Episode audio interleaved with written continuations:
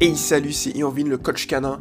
On est aujourd'hui dans le Toutou pour l'UFM, il est actuellement 14h et le petit 14h me rappelle un petit truc sympathique, c'est que si vous me suivez, vous savez que j'adore, euh, j'ai une expression que je dis en fait, c'est qu'il faut pas chercher midi à 14h, faut aller à 14h direct.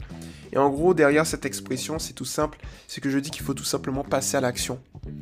Euh, on passe beaucoup de notre temps en fait à chercher euh, des excuses, à, ne pas faire les choses, et il faut passer à l'action. Sans réfléchir, on passe à l'action, on fait les choses car elles doivent être, faites. Donc du coup, euh, voilà.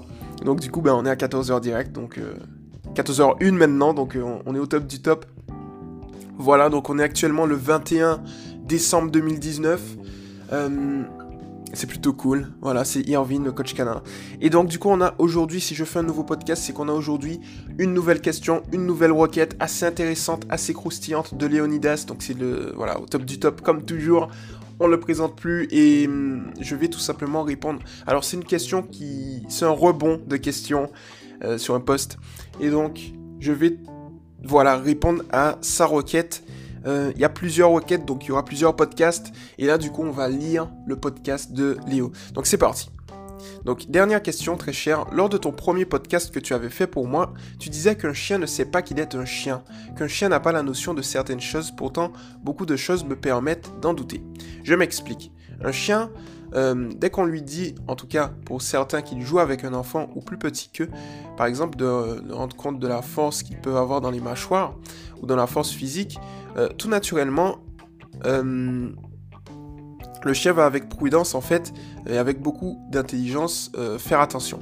Voilà. Autre exemple, tu avais un Rottweiler. Donc j'avais un, un Rottweiler il y a fort longtemps, un chien adorable qui n'est plus des nôtres malheureusement. Quand je chahutais avec mon frère, qu'on se battait pour rigoler ou que je faisais semblant de lui taper dessus, on s'en amusait, même de le faire devant lui. Il aimait pas ça. D'ailleurs, et pour cause, il montrait les dents, pas, pas d'agressivité. Non, il montrait les dents, il aboyait et nous faisait comprendre que ce qu'il voit, là, ce qui se passe là, ça lui plaît. Ça, lui plaît, ça ne lui plaît pas. Je vais y arriver, ça ne lui plaît pas. Euh, genre, euh, d'arrêter ça les gars, en gros, vous êtes les maîtres ce que j'aime, je ne peux pas vous attaquer car je vous aime, vous n'êtes pas des ennemis, j'ai pas lieu de vous mordre, donc arrêtez ça, et nous arrêtions aussitôt. Bref, j'en ai encore des exemples, et je pense que bon nombre d'entre nous, donc de la communauté de, tous les poilus, euh, nous pouvons témoigner de plusieurs anecdotes. Alors, nos chiens, nos chers loulous, ne savent-ils vraiment pas ce qu'ils sont, ou est-ce une idée reçue? A-t-on des études faites à ce sujet? Très très bonne question de Léonidas. Alors, en fait, là, on revient à un point important, c'est le chien a-t-il la conscience A-t-il une conscience de soi, en fait? C'est ça la question à se poser. C'est-à-dire qu'à l'heure actuelle, la science, tout le monde, moi, on se dit, l'humain est-il le seul à savoir qu'il est humain? Ou bien le chien a-t-il conscience de savoir qu'il est un chien? Alors, c'est une question qui... Euh, alors, sur cette base-là, le chien a-t-il conscience qu'il est un chien? Quand on dit le chien a-t-il conscience qu'il est chien, c'est... Ben... A-t-il conscience que c'est un être à quatre pattes euh, qui adore... Euh, voilà. Comment expliquer ça? En fait, si on se base sur l'humain, l'humain a conscience qu'il est humain, qu'il a cinq mains, qu'il a cinq mains, qu'il a cinq doigts, par main, qu'il a deux mains, voilà, qui... Voilà. On a conscience de ça. On a conscience même qu'on a conscience de ça. Mais est-ce que le chien a cette conscience? Est-ce qu'il a la faculté de comprendre qui il est par rapport aux autres? Est-ce qu'il a la conscience de, de pouvoir euh, différencier sa personne des autres, en fait C'est ça, en fait, la question à se poser. Par exemple, lorsqu'on se voit devant un miroir, on sait que c'est nous. Et le test qu'il faudrait faire, c'est est-ce qu'un chien sait qui il est lorsqu'il voit un miroir? Et c'est là qu'on voit en fait, je dirais, euh, quand on étudie la chose. Alors si je reste, en fait, j'essaie de rester de manière la plus objective possible, en essayant de voir ça. Un chat, par exemple, lorsqu'on met un miroir devant un chat, il sait pas que sait pas que c'est lui. On a l'impression. Et quand on met un miroir devant un chien, il sait pas que c'est lui non plus, on a l'impression. C'est-à-dire, il va aboyer, il va fuir, il va avoir peur, il va se dire c'est qui? Il va pas, il va pas se dire tiens, je suis beau gosse. non, mais c'est ça en fait. Et donc, on peut se dire au final que le chien n'a pas la conscience qu'il est chien. C'est-à-dire, il sait pas à quoi il ressemble. Par contre, de l'autre côté, on peut se dire que un humain qui ne s'est jamais vu, quand il va se voir la première fois devant un miroir, il saura pas que c'est lui. Vous voyez, c'est un monde un peu compliqué en fait. Mais l'humain en fait qui va venir devant le miroir, qui va pas se rendre compte que c'est lui, il va commencer à faire des mouvements, il va se rendre compte, tiens, les mouvements sont synchro. Alors soit c'est une dimension parallèle où il y a un autre mec qui fait la même chose, ou soit c'est moi et l'image est réfléchie. Donc en fait, l'humain aura la faculté de pouvoir, je dirais, euh, réfléchir au fait que, au bout d'un moment, ce qu'il voit devant lui, c'est lui. Mais est-ce qu'un chien, lorsqu'il va faire un mouvement, il va bien se rendre compte que c'est lui? Est-ce qu'il va avoir la faculté de comprendre que ce qui bouge, c'est lui en fait? Et là, qui a raison, qui a tort? Est-ce que le chien sait que c'est un chien ou est-ce que le chien ne sait pas que c'est un chien? Tout porte à croire que le chien ne sait pas qu'il est chien.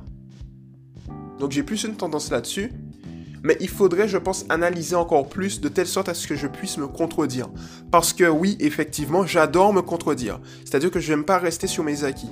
C'est-à-dire, par exemple, quand je dis une théorie, je cherche tout pour contredire ma théorie. Donc voilà, c'est pour ça que justement les questions de Léonidas comme ça qui bousculent, j'adore. Parce que ça me permet de réfléchir aussi en même temps. Est-ce que ce que j'ai dit hier est bon?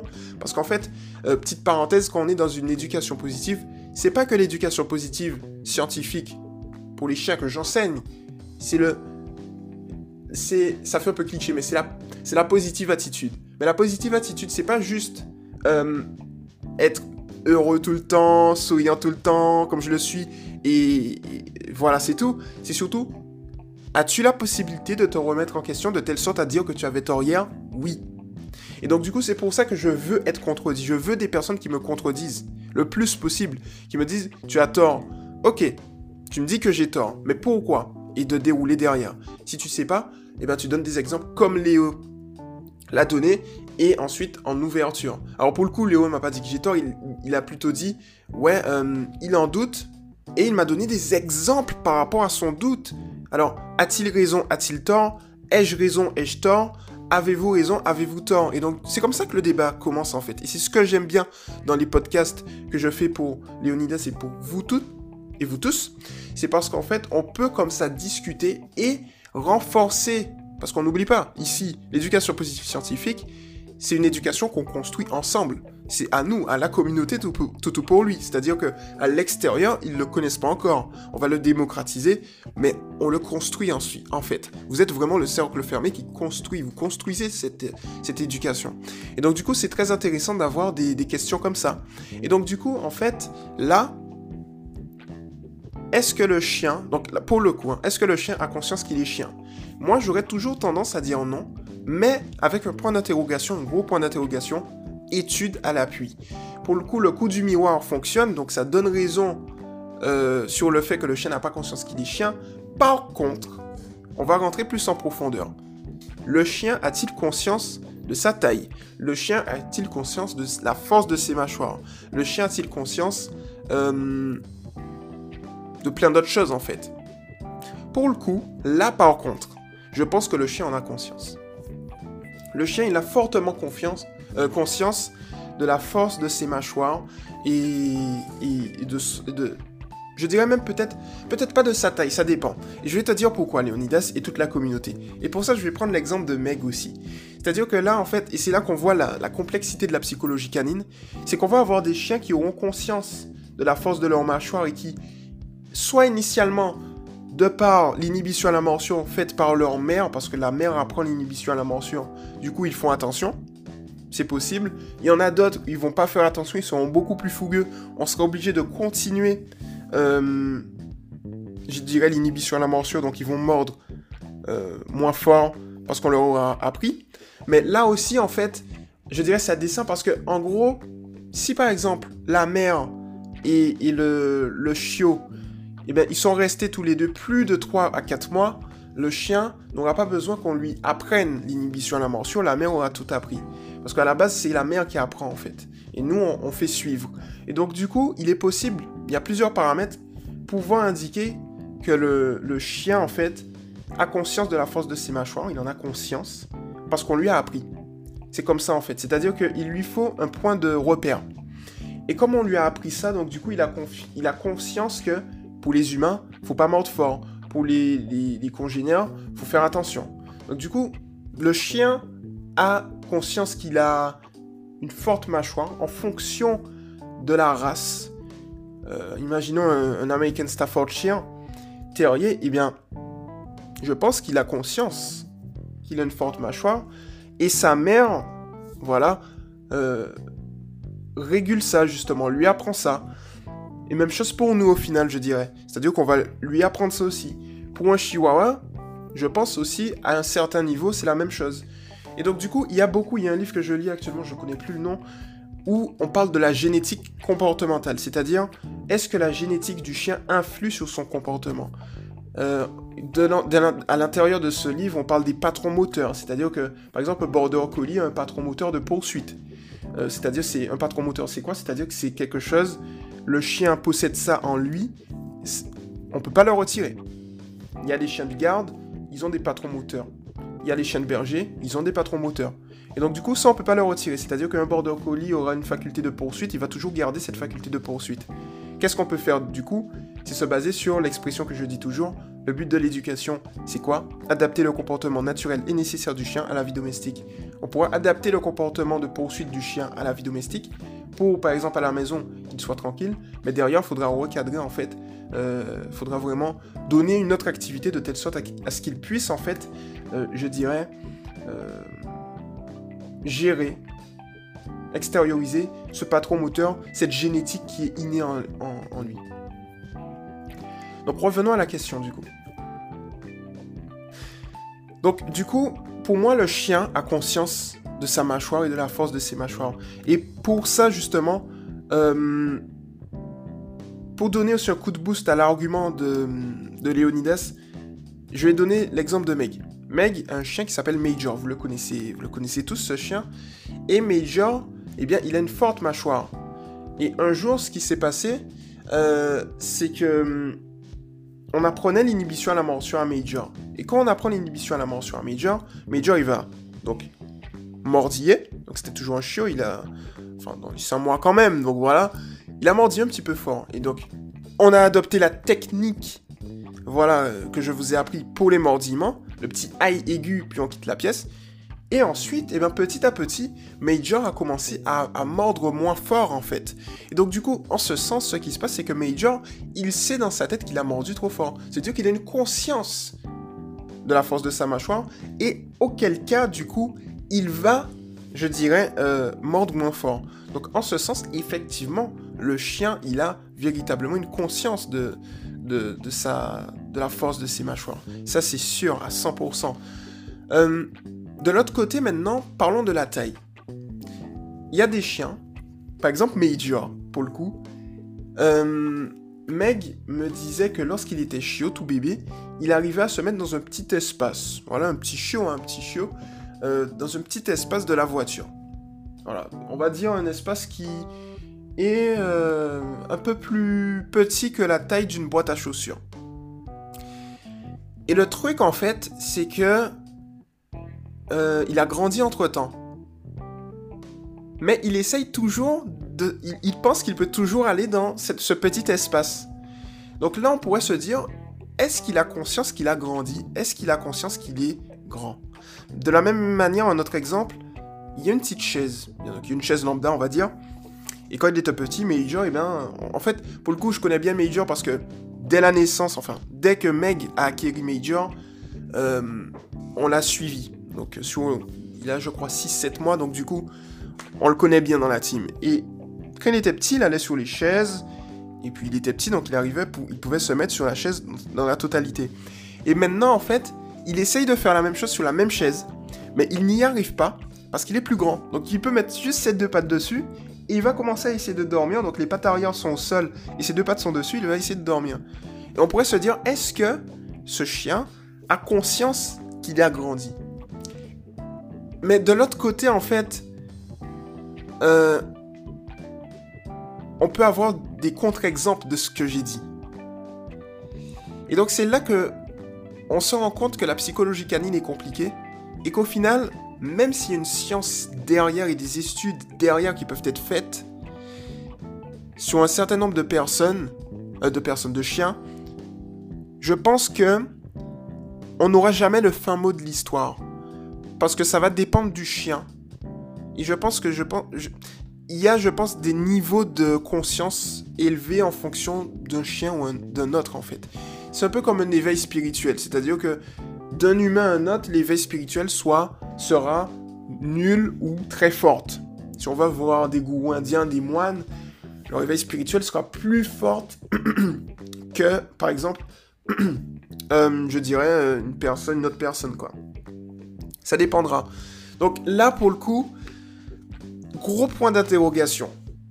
C'est-à-dire que le chien, pour moi, euh, a conscience, je dirais, de ses facultés, mais il n'a pas conscience d'avoir conscience qu'il est chien. C'est ça, je pense, en fait. C'est-à-dire que le, chien agit beaucoup par instinct, mais a quand même une faculté, parce que on est, on est passé de chien commensal, c'est-à-dire, euh, je parle dans l'histoire, chien commensal, un chien symbiotique.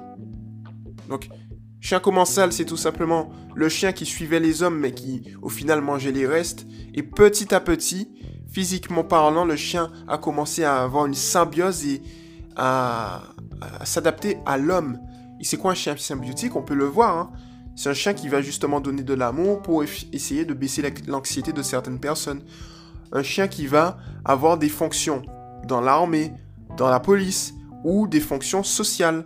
Donc on voit bien que le chien maintenant a un job. Donc le chien a une symbiose avec l'humain. On s'en rend pas compte, mais le chien a vraiment fusionné. Et en fait, et c'est là en fait que le chien, je suis ultra d'accord avec Léonidas dessus. D'ailleurs, sur tout ce qu'il a dit, je suis ultra d'accord. C'est que le chien est beaucoup plus intelligent qu'on ne le pense. Parce que euh, le chien a eu la faculté de pouvoir détecter les failles que l'homme avait. Une faille très importante, c'est que l'homme, dans sa généralité, n'arrive pas à être heureux.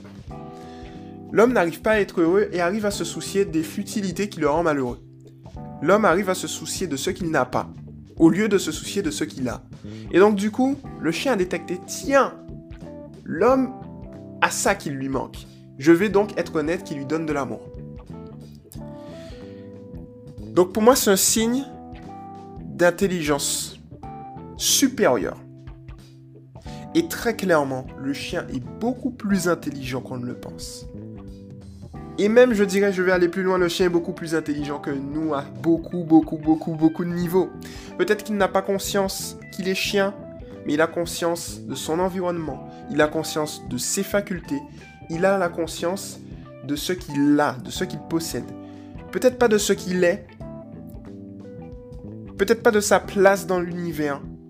Voilà, c'est plus dans cette, dans cette optique-là, je pense. Le chien ne se soucie pas, ne se pose pas la question qui suis-je? Qui suis-je? Il se pose pas cette question. C'est dans ce sens-là que je dis que le chien n'a pas la conscience qu'il est chien. De l'autre côté, je pense qu'il a conscience de toutes ses facultés physiques. Qu'il a conscience de son patron moteur, de ses patrons moteurs. Qu'il a conscience des humains qu'il connaît. Il a conscience de tout ça. Donc, à ce moment-là, euh, mais là, encore une fois, peut-être qu'on peut me contredire. Et de là, on pourra étudier ça encore. C'est intéressant. Mais à l'heure actuelle, quand j'analyse bien la chose, j'ai vraiment cette impression que euh, le chien euh, a plus une faculté, une intelligence forte d'analyse et d'adaptation, plus qu'une faculté d'intelligence existentielle en fait, de qui il est. Je pense que c'est surtout ça en fait. Et en soi, le fait qu'il ait conscience de l'analyse, de cette faculté d'analyse, cette intelligence d'analyse, c'est tout aussi efficace en fait. Parce que je pense que ça lui servirait... Pardon. Ça lui servirait pas de savoir qui il est. Enfin, voyez, voyons les humains. On observe les humains. On sait qui nous sommes, mais c'est pas pour autant que, que les gens arrivent à être heureux. Vous voyez ce que, ce que je veux vous dire. Donc, euh, pourtant, le chien, il ne sait pas qui il est. Enfin, je pense. Et il est ultra heureux. Tu lui donnes une friandise, il te fait la fête. Tu lui donnes n'importe quoi, il te fait la fête. Et même si même pour ceux qui maltraitent leur chien, ils sont heureux. Enfin, ils essayent. Donc, et je pense que c'est ça en fait. Le fait de ne pas savoir qui on est, le fait d'oublier son identité en soi. Petite ouverture hein, avant de faire terminer ce podcast. Est-ce que le fait d'oublier, pour nous humains, d'oublier notre identité et de faire un tout avec l'ensemble en fait, ce serait pas mieux? Est-ce que c'est pas ça le secret? Est-ce que c'est pas ça que le chien a? Je pense que le chien, il le possède. Et si le chien le possède, il est beaucoup plus intelligent que nous. Peut-être qu'on a un intellect beaucoup plus développé. Mais en termes d'essence, en termes de sentiment, de... Comment dire De perception, je pense que le chien est beaucoup, beaucoup, beaucoup, beaucoup, beaucoup, beaucoup, beaucoup plus intelligent que nous. Et qu'on a beaucoup à apprendre du chien, à ce niveau-là. Et à bien d'autres niveaux aussi.